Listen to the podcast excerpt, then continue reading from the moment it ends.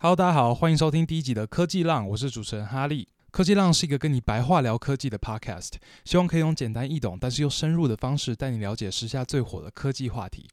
我的目标是让没有任何相关背景的人都能听懂，但是有专业背景的人也能够学到东西。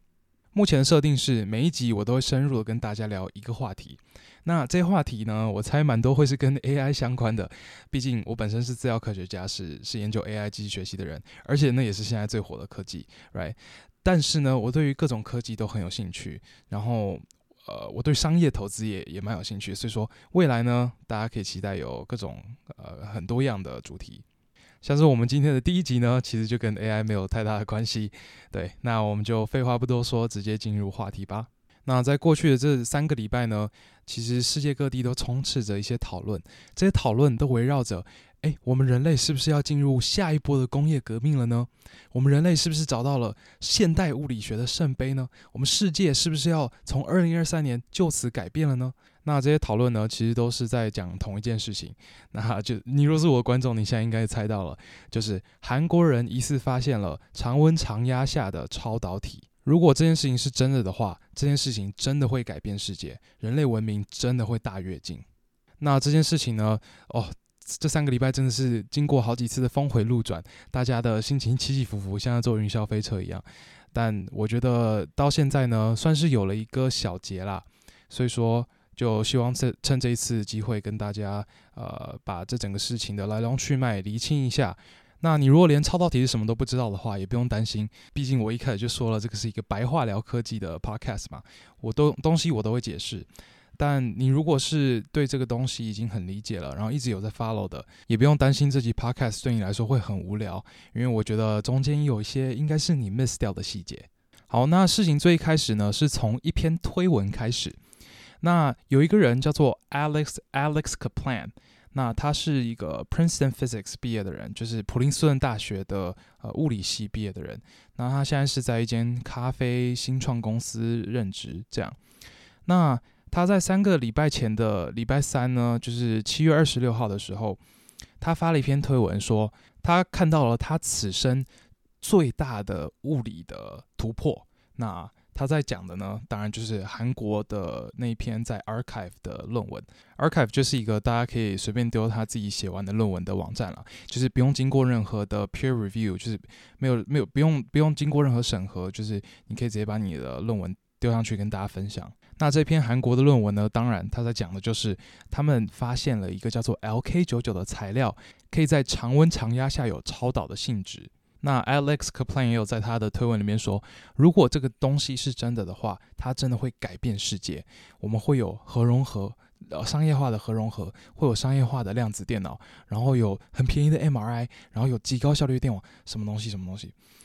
哇，那那时候我第一时间其实就有看到这篇的推文，就是他是在美国时间发的嘛，所以他那时候发就是呃台湾时间是早上会看到这样，然后。这个这个推文发了大概我我我看到的时候，他刚发出来八小时，然后那时候我记得就有两千多万的观看，还是将近两千多万，那真的是哦，真的算是蛮爆红的，因为他是一个素人，就是他几乎在这之前完全没有什么 follower，但他一篇推推文可以爆红成这样啊，就代表这个东西是真的很扯，而且呢，我的推文。我的推特基本上就是，哦，现在是叫做 X 啊，但我还是想叫它推特。我的推特基本上是 machine learning 的推特，就是上面的东西全部都是 AI 跟 machine learning 的东西，所以，呃，一个物理的推文可以可以出现在我的 feed 里面，就代表这个东西真的是大家都非常关注的。那这个推文呢，爆红成这样，而且我有一些偶像也有按他赞，像什么 Paul Graham 之类的，还有什么 Chamath 好像有按赞，然后我觉得哇。这个东西好像蛮不得了的，我要看一下。那我做的第一件事呢，当然就是先去复习一下超导体到底是啥，然后这些 impact 到底是不是真的，就是他讲的这些什么核融合，哇，量子电脑这些，这个都是听起来像科幻小说的东西，它这真的是可以透过这个常温超导体做到吗？那这边就简单跟大家解释一下，超导体是什么呢？超导体就是导电的时候零电阻的材料，不会有电阻的材料。那在一般的那种导体啊。啊、呃，像是铜啊之类的，电子通过的时候会跟材料产生碰撞，然后碰撞就会有能量消耗嘛。那这个能量消耗呢，通常就是用热能的形式散失掉。这就是为什么你的手机、电脑在运作的时候会发烫，因为电流过就是有有电阻，然后会发烫这样。但是在这个超导体当中呢，电子会形成一对一对的这个所谓的库伯对。那这个库伯对呢，就是基本上就是两个电子粘在一起啦。对，所以说电子会两两粘在一起，这样。那粘在一起之后，这些电子通过这个材料的时候，就不会跟材料产生碰撞，就可以顺顺的通过这个材料。然后也就是说，没有电阻，也就不会有电能的电能的损失，电线也就不会发热。那除了零电阻以外呢，超导体还有另外一个特性叫做完全抗磁性，就是它可以完全的排斥磁场，这样。那这两个特性是有极高极高的技术价值的，就它可以做到很多其他的导体做不到的事情，而且其他导体做得到的事情，它也可以做得更好。这个应用的部分很多啦，这个晚点会再再跟大家多聊聊。但现在要要先回答问题，就是，诶，那为什么，呃，既然这个东西这么赞，为什么我们不把它用在日常生活当中呢？为什么它只是出现在一些呃很高大上的一些仪器中，像是 MRI 或者是磁浮列车呢？这是因为依照我们目前的技术，我们必须要在极低温的环境或者是压力极大的环境下，我们才可以让材料有超导性质。刚有讲过嘛，就是超导体里面的电子呢，会形成一对一对的库伯对，两两个排排站好，然后呃完全没有阻力的通过这个材料嘛。但是电子是很难自然形成库柏对的，因为你想想，电子是带负电的嘛，它们是互相排斥的东西，所以说。通常在常温下是很难形成的，就不不会自然形成库柏对了，必须要在非常极端的情况之下，才会让材料有超导性质。像是呃，我们要要把材料降温到接近绝对零度，像是呃，绝对零度就是负两百七十几，接近绝对零度就是负两百七十几度 C 嘛。那或者是要把它加加压到可能几百万倍的大气压。它才可以有超导性质。那即便后来科学家有发现所谓的高温超导体，它这边讲的高温呢，其实是相对于绝对零度的高温啊。所以说这边的高温超导体，你也必须要把它降温到呃负一百八十几度 C，它才可以有超导性质。所以说呢，如果有个材料可以在常温下达到超导体的性质，那这个东西真的是会带来新一波的工业革命。这个 Alex Kaplan 推文里面讲的东西，真的都是真的。我们可以很多梦幻科技都可以把它商业化，像是核融合，或者是呃量子电脑，或是让 MRI 更便宜之类的。然后同时最直接的帮助就是整个电网会有极高极高的效率提升。但我们光是知道这个东西有多美好没有用哈，重点是这个东西到底是不是真的嘛？这个 LK99 真的可以是常温下的超导体吗？那论文爆红了的之后的第一个礼拜呢，大家对于这个东西的共识是，呃，大概是假的啦。对，大家都没有抱什么希望。有一个网站是专门在评估大家对于事某一些事情的信心程度的。那在一开始呢，那几天第一个礼拜，大家对于 LK99 的信心程度是大概十五趴 左右，就是大家只有十五趴的人觉得，呃，这个 LK99 呢可以在五年之内实现。那大家对于这个东西这么没有信心，也不是没有原因的啊。那首先主要就是。呃，常温超导体这个话题其实有一点狼来了的感觉，就是其实在这个 LK9 之前呢，就就在几个月之前哦，呃，有一个别国的我我忘记哪个国家的科学家，他其实也有发一个发表，他说他发现了常温的超导体，然后后来就直接不了了之，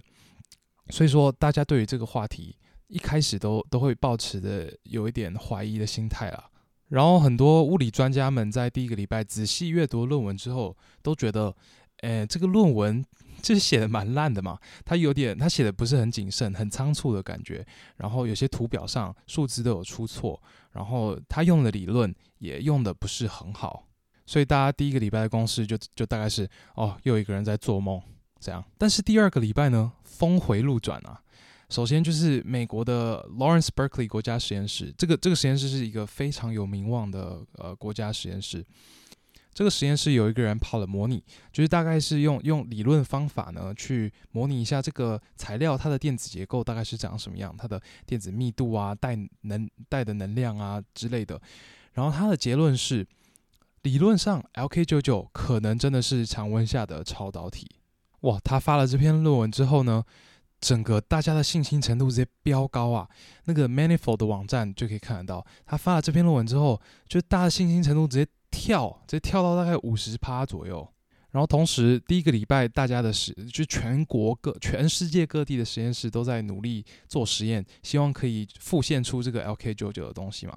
啊、呃，当然，那那这个时候呢，很多实验室都有了初步的结果出来。那这这些初步的结果呢，没有一个是真的。看到了完整的这个 LK99 常温超导体的特性，但他们通常都会发，通常都发现了这个超导体两个特性的其中一个。那还你还记得的话，就是零呃一个一个特性是零电阻嘛，另外一个就是完全抗磁性。那这些实验呢，有一些发现有抗磁性，虽然不是完全抗磁性，但他们发现有抗磁性。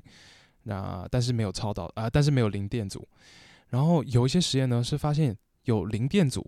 但是要在非常低温的情况之下才会零电阻，而且还没有抗磁性。虽然说它这边我我这边指的低温啊，是跟常温比起来很低温啊。如果是跟高导呃超导体的的意思是拿超导体的标准来看的话，也是非常高温的超导体了。然后同时呢，再加上那个呃 Lawrence Berkeley 国家实验室，它那篇论文呢里面也有提到说，它模拟的结果有一个 insight，就是有一个发现就是。它这个超导体的条件其实没有很好出现，就是具体来讲，这个条件为什么复杂呢？你可以去看我 IG 的影片，这边现在要解释有点呃困难，但反正就是这个条件呃不就是要达成是蛮复杂的，所以说呃言下之意呢，就是在做这个 LK99 的时候，它可能一开始它的大家的良率跟纯度可能会不佳。那这个件这件事情呢，就有点像是在呃帮这个这些实验呢的结果做解释啦，因为这些实验做出来结果真的是很参差不齐，呃，通常都只有两种性质的一个，然后也不是很完全，而且通常是他们做了很多很多样本里面才只有一两个有有这些特性，所以说这边其实就可以说，呃，根据论文的模拟呢，呃，这个。LK99 的良率纯度是很难控制的，所以说这可能是为什么大家目前做不出呃一个完美常温超导体的 LK99 的原因，可能是大家还没有去呃赛到那个正确的公式，然后现在做的这些版本的 LK99 都是呃纯度不佳的，所以这个礼拜呢，大家是信心高涨的状态。但是呢，到了第三个礼拜，又是峰回路转哈，就是就是也就是这个礼拜了啊、你听到这个的时候，应该是上礼拜。那呃，上礼拜呢，就是首先就是北大的实验室也有做了，北京大学实验室做了实验。那他们实验的结果就是，他们不认为 LK99 是常温超导。那他们有提供很多他们实验的资料。再来就是美国的马里兰大学的凝聚物质理论中心呢，啊，也就是在主要是研究这个领域的一个一个中一个研究中心。那他们是结集集结了呃所有实验的这些资料，然后做了一个完整的分析。那他们最后的的结论是，他们觉得 LK99 应该说他们很确定 LK99 不是常温的超导体。那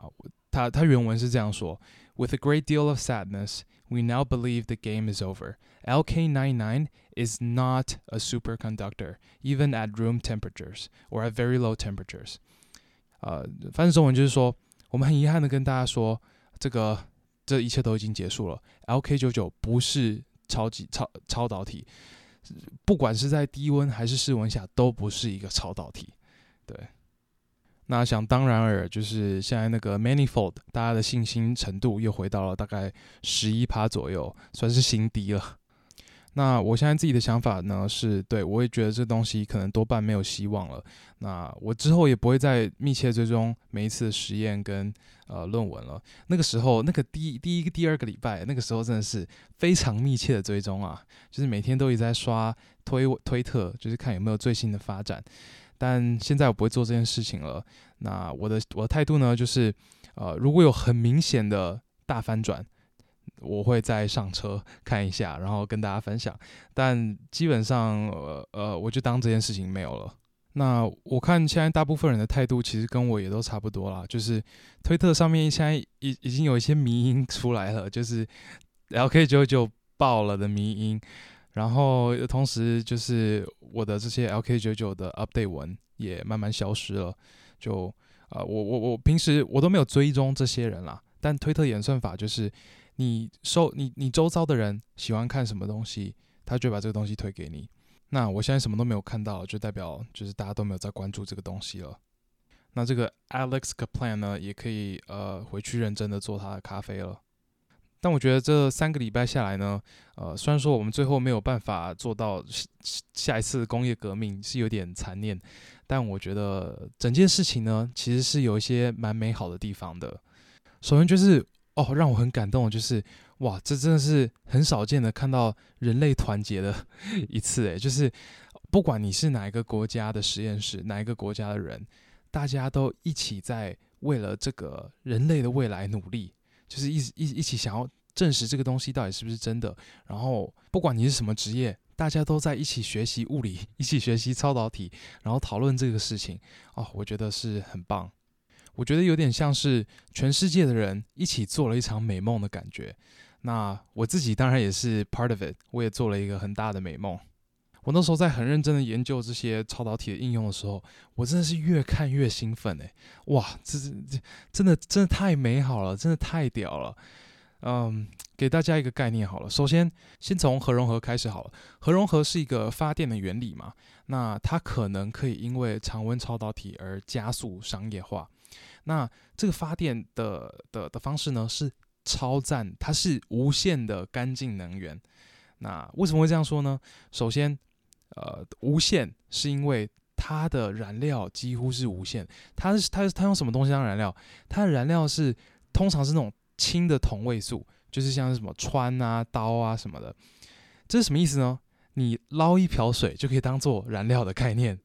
就是这个这个燃料是用之不尽啊。那它靠着这个燃料，它就可以发产生电。那在产生的过程中呢，它不会产生任何的二氧化碳。所以说它是一个很干净的能源，那无限的干净能源，哇，真的是有这个东西，真的哦，真的是很屌。那首先核融合是怎么发电的呢？它发电过程是，你拿两个呃原子核，把它们合在一起，融合在一起，合成一个呃个比较大的原子核。但是这个比较大的原子核呢，它的质量比原本的那两个原子核的加总还小一点点，就是。两个核原子核合在一起之后，它的合成物质量变少了一点点。那这个失去的质量呢，就变成能量的形式释出。那这个能量释出呢，是极大的嘛？那这个可以用很很有名的爱因斯坦的公式，E 等于 mc 平方嘛。E 是能量 energy 等于 mc，m 是质量嘛，然后 c 平方 c 是光速嘛，所以光速的平方。那 c 平方是很大很大的一个数字嘛，光速的平方是爆干大的一个数字，所以说你的 m，你的质量少一点点，呃，你乘上那个光速的平方，等于的是极大量的能量，对，所以说你产生的能量是非常大的。那你现在可能会问啊，这个东西跟超导体有啥屌关系？好，那首先呢，就是你要知道，就是我们我们要做到把这两个原则合在一起。是我们必须要把这个气体加温到极高极高的温度。那这是因为这个原子核彼此之间有这个静电排斥力嘛。那我们必须要把这个气体加温到很高的温度，它们才可以呃克服这个排斥力，然后结合在一起。这样，那这个这个过程呢，我们必须要把这个气体加温到一个呃极高的温度，让它高到变成一个电浆的状态。然后这个电浆呢，必须要用很强的磁场来控制跟固定。所以说，这时候超导体就可以派上用场了。因为这个超导体呢，那因为超导体零电阻吧，所以说你可以在这个超导体里面输入极强大的电电流，然后这个极强大的电流会一直维持住，因为它不会消失，不会不会不会有能量消失嘛。那我们知道电生磁，磁生电，所以这个极强大的电流就意味着它可以产生极强大的磁场，然后可以一直维持着这个非常强大的磁场。那这个磁场呃磁场呢，就可以拿来控制电浆。那我目前其实已经有在用超导体在在在这个核融合的机器里面做这件事情了。那但但是这个成本很高，因为我们现在的超导体也你也知道要加温呃要降温到非常低温的状态，那这个冷却的 cost 就很高嘛。这就是为什么现在核融合没有办法商业化的很大的一个原因。那假设我们现在 LK95 真的可以在常温下有超导性质的话，我们这个冷却的 cost 就是可以省掉，可以大幅的加速核融合的商业化。那我也必须要说，核融合这个发电的原理啊，是已经被证实的哦。就是原本是我们大家都觉得理论上可行，但是现在已经是实验室实验上已经证实了，它可以产生净能量。意思就是说，你呃放进去的能量跟这个东西产生出来的能量比，产生出来的能量多一点点。它确实是实验室已经证实，就是我记得这是第一次是今年年初的时候，然后呃这前几个月好像又有第二次，就证实了核融合真的是可以产生能量，可以产生电的。所以说哇，真的很希望 常温超导体是真的。再来另外一个也让我超级兴奋的，就是未来每个人都会有极强极强的运算能力。意思就是说，未来的电脑你可以想象一下，未来你的电脑你里面会有三个处理器，有 CPU、GPU 跟 QPU。QPU 是呃 Quantum Processing Unit，就是量子电脑的呃处理器。然后你的 CPU 跟 GPU 会是现在的 CPU、GPU 的好几百倍快。但我在我讲为什么之前呢，我必须跟大家声明一下，就是这个 part 我没有呃完全的把握可以全部讲对，因为毕竟这边很多东西都还未被证实，然后同时就是呃我也不是这个量子力学的专家，所以呃这边就是比较像是我的猜测啦，但大家就可以就听听就好，反正 LK95 大概也不是真的啦。哼，好，首先为什么 CPU 跟 GPU 会比现在快好几百倍呢？这是因为呃，我们未来会用超导体取代半导体来做这样的东西。那要要要知道为什么可以这样取代？呃，你必须要先知道，就是现在这个半导体的这个 CPU、GPU 是怎么做的。那你你们知道这些这个 CPU、GPU 啊，他们在处理资讯，他们在做运算的时候，他们是以零跟一在做运算嘛，这个你可能有听过，就是电脑所有东西都是零跟一。我知道这可能很难想象，就是你的、你的呃、你、你的滑鼠的鼠标，然后你的图片啊，然后你看的影片，然后你的文字啊，然后你的浏览器啊，然后你的声音啊，所有东西都是零跟一。那电脑呃无时无刻都在呃做这些零跟一的运算，这样。那现在这个电脑。呃，之所以可以做到零跟一呢，是用我们是用一个电晶体的东，叫做电晶体的东西来代表零跟一的状态。那这个电晶体呢，就是由半导体制作出来的一个呃一个元件。这边每一个电晶体呢，都可以呃在零跟一的状态切换，来代表零跟一这样。然后呃，你的处理器呢，上面会有几百亿个这样子的电晶体，然后无时无刻在代表零跟一。那这些零跟一，这这些电晶体呢，会组成一个一个的可以做逻辑判断的这个基础呃逻辑判断的元件，这样，那就是他们可以做一些基本的加减乘除的运算，这样。那你的 CPU、GPU 就是透过这个方式呢来做，达到呃它各种运算的目的，就是不管你是呃 CPU 在处理你的上网啊什么东西，还是你的 GPU 在处理你的图像啊、你的剪片啊之类的。那传统来看，就是这个呃电晶体呢，它其实没有办法用超导体来做，它必须要用半导体来做。这是因为半导体的特别的特性，这样。那就是半导体它有单向的电流，它可以产生单向的电流，然后呃，它们其实是透过这个电流来来达到零跟一的不同的状态，这样。但超导体呢，就是它其实是双向电流，你没有办法控制它电流只从 A 流到 B，左边流到右右边，它。电流就是两两边都通，这样，所以它没有办法拿来做电晶体，然后做零跟一的判断。但是我爬了一下文，我发现去年在 Nature 上有一篇论文，这个 Nature 就是一个蛮有声望的期刊啊。那这篇论文呢，他在讲的就是，诶，他们找到了一个方法，可以让超导体产生单向电流，然后他们找到了一个电子元件叫做 Josephson Diode，然后可以可以透过它达成这个呃单向电流的超导体。言下之意呢，就是说他们可以拿这个东西来做二进制的运算，二进制就是那个零跟一的运算呢、啊，而且速度会比传统电脑快三四百倍。那这篇论文的解读就是我一个我并不是有有完全自信的的地方啦，就是呃我毕竟我不是这个这个领域的人嘛，没有研究过什么量子东西。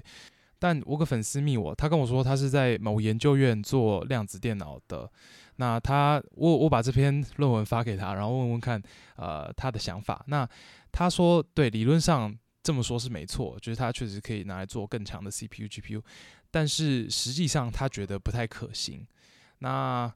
呃，我但我觉得就是，嗯、既然理论上是可行的，那呃，实际上总是呃有机会可以突破那些困难啦。对，那另外还没讲到，就是我说未来电脑会有更强的 CPU 跟 GPU 以外，还会有一个 QPU，QPU 就是 Quantum Processing Unit 嘛。就是一个量子电脑的处理器。那现在当然，现在当然是不可能有机会把这个东西做到电脑里面，因为你看，你看到现在所有量子电脑照片，你就是看到一个超大型的呃的水晶吊灯的感觉，因为它这是很大很大很大，没有可能可以把它塞到一个电脑里面。但呃，常常温超导体呢是有机会让这件事情发生的。那首先呢，你要知道就是。呃，量子电脑它运算的方式跟传统电脑是完全不一样。传统电脑我刚刚有讲过嘛，它是用二进制的方式做在做运算，就是用零跟一代表所有东西，然后呃在做逻辑判断。那量子电脑是完全不一样，它是用一个东西叫做 qubit 啊、原本传统电脑呢，零跟一我们是把它称作 bits，但是量子电脑是 qubits。那这个 qubits 呢，可以用很多方式来做到。呃，其中一个方式呢，就是用超导体来做 qubits。那当然，就是因为我们有常温超导体，所以说我们可以很很快的加速这个东西的商业化，让它变得更轻便。那我觉得在这边有人可能就会开始问，就是，诶，那为什么未来电脑还要有 GPU 跟 CPU？量子电脑不是比传统电脑快爆多吗？我们为什么不用量子电脑，就是用 QPU 处理所有事情就好了？这个我觉得是大家蛮常见的一个误解啊，就是量子电脑并不是更快的传统电脑，它是一个不一样的电脑。他在做的事情，他在做的运算跟传统电脑是完全不一样的。传统电脑一般在做的事情，就比如说上网啊什么的，看影片啊什么东西，这些事情，呃，量子电脑做不做到？可以，它都做得到。但它会不会做的比传统电脑还快还好？并不会。量子电脑屌的地方是在于，在某一些特定的应用，它的速度是传统电脑。完完全全不可能比得上的，就是有一些可以用到量子演算法的一些运算啊，就比如说呃 AI 的计算啊，呃然后呃模拟啊、最佳化啊等等。那它不会取代 CPU 的原因是，尽管它可以做到这个 CPU 平时在做的事情，它第一是并不它不并不会做的比较快，第二是它比 CPU 还更不稳定。因为很多这些很小的东西都可以干扰这个量子电脑，量子电脑是很容易出错的一个东西。那、啊、那你可能会问说，哎，那那刚刚你讲那个 AI 运算啊、模拟啊，听起来很像是 GPU 会做事嘛？那至少它可以取代 GPU 吧？其实也不行，就是还是有些东西是 GPU 比较擅长，量子电脑比较不擅长，像是呃图像的处理。所以我觉得未来的电脑会是这样的一个存在：CPU、GPU 跟 QPU。CPU 是大脑，就是跟现在的 CPU 一样，它是会分配工作给 GPU 跟 QPU。那 GPU 就专门处理图像，QPU 就专门处理一些呃它擅长的计算，像是 AI 的运算之类的。那未来如果呃常温超导体真的是让这件事情发生了，让每个人的电脑里有这么强的计算能力的话，我们人类真的要征服宇宙了，因为。很多很多事情，很多东西现在都是被算力给局限。那我们如果每个人都可以有这么强大的算力的话，真的是好，很多领域我们都会飞速进展。其中一个 benefit 最多、影响最大的领域就是，没错，AI。AI 的现在的算力瓶颈是非常大的嘛，毕竟现在这些模型呢，就是越来越大，然后需要越来越多的算力。那你想一下哦，就是我们人类的运算能力一直是以就是呃摩尔定律，大概就是呃我记得是十八个月会翻倍一次这样子的速度在成长，就是每每十八个月我们的电脑算力会增强一倍这样。那当然有人说就是 GPU 的部分就是有有黄仁勋自己的定义啊，就 NVIDIA 的 CEO 他自己有定义一个他自己的定律啊，就是它的速度成长是 GPU 的算力成长是比 CPU 还更快的这样。但也是，就是没有快特别多啦，就是那可能斜率再再再再大一点吧之类的。但是如果常温超导体是真的的话，我们是会直接突破这个摩尔定律或者是黄黄仁勋定律，我们是直接直接直接爆喷啊！那你看，你你想象一下，在我们现在这种摩尔定律或者是黄仁勋定律之下，我们 AI 的发展就已经这么快了。我们如果算力直接爆喷，你可以想象会有多扯。举个例子好了啦，有一件事情是我们不，就是尽管我们维持目前的荒率我们也是不可能在呃十年之内做到的，就是每个人都可以自己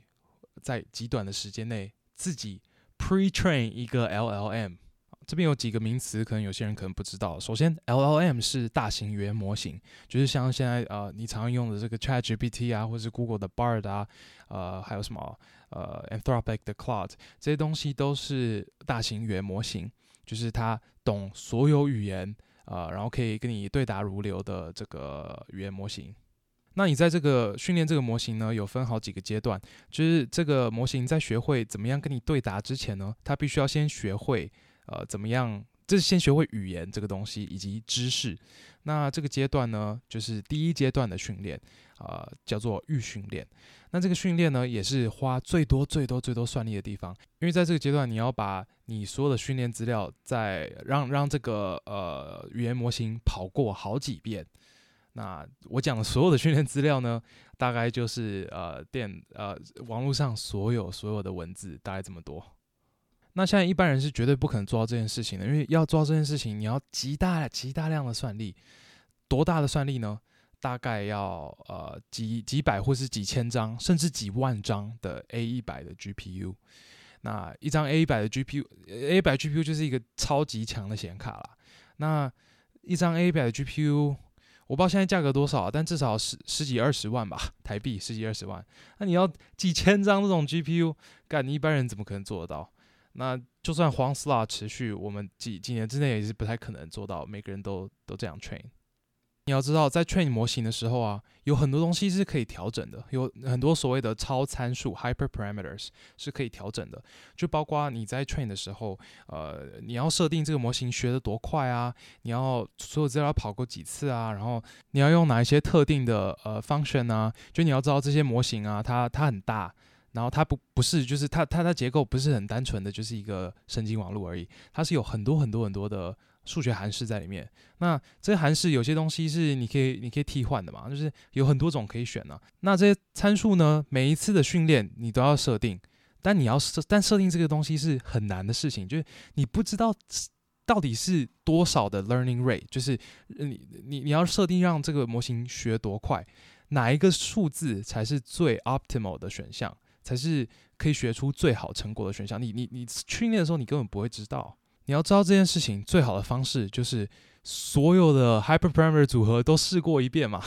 对吧？就是每一个都试过一遍，然后看哪一个最好，就挑那个。我们在训练这个呃传统的这个机器学习模型的时候，我们就是都会做这件事情，就是呃这个这个有有一个专业的名词叫所谓的 grid search。就是我们会把所有的 hyperparameter 的我我们想要测试的的这个 range 全部都输入，然后机器会自己去把所有的排列组合都排出来，然后每一个排列组合